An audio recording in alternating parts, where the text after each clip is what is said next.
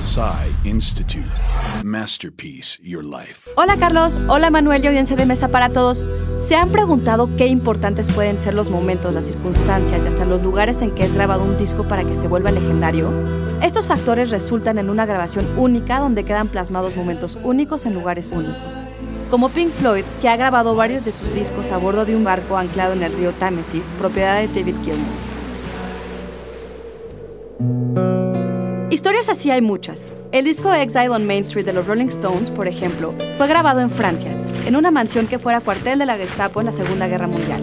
Y Nine Inch Nails grabó su álbum The Downward Spiral en la misma casa en que la familia Manson asesinó a Sharon Tate.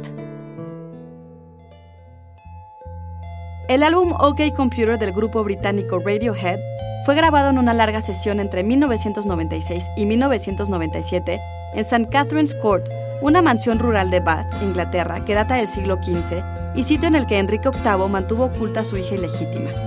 Tom York asegura que la casa estaba embrujada y que los fantasmas le hablaban mientras dormía.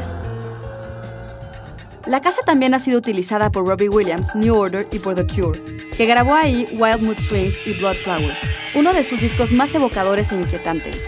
¿Será que los fantasmas de un lugar pueden habitar la música que se graba ahí?